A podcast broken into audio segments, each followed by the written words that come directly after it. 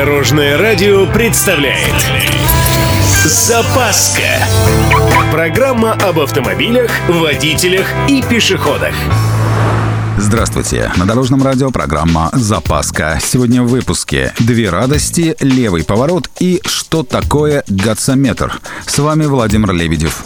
Поехали! Помните поговорку про две радости водителя? Ну да, одна купил машину, вторая продал машину. Так вот, возникает законный вопрос. А, собственно, когда продавать-то? Так вот, спецы настоятельно рекомендуют проворачивать эту операцию перед тем, как она начинает сыпаться. Если посмотреть на отечественные авто, то в среднем этот печальный момент наступает в районе 100-150 тысяч километров пробега. Опять же, в среднем это около 5 лет. Вот тогда вперед, ищем трудолюбивого и рукастого нового хозяина. Кстати, не вздумайте продавать машину знакомым или родственникам. Каждая неизбежная поломка станет черным пятном на вашей безупречной репутации автолюбителя. Частенько бывает, что вам надо повернуть налево на загруженном перекрестке, и вы вынуждены долго пропускать встречных водителей. В этом случае опытные водители не спешат крутить руль влево, а оставляют колеса в положении прямолинейного движения – это такая оборонительная тактика.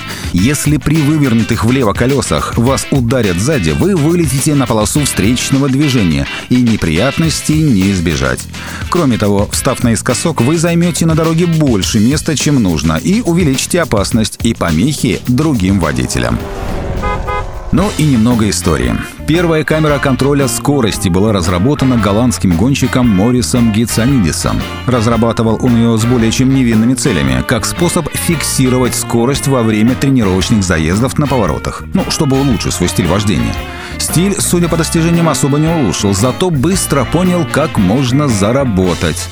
1958 году Морис Гетсонидес организовал компанию Gatsometer BV, которая занималась разработкой систем слежения. Основным клиентом гонщика стало полицейское управление. Оно оборудовало дороги камерами Гатсо, прослывшими с тех пор грозой автолюбителей. На этом у меня все. С вами был Владимир Лебедев и программа «Запаска» на Дорожном радио. Любой из выпусков вы можете послушать на нашем сайте или подписавшись на официальный подкаст. Дорожное радио. Вместе в пути.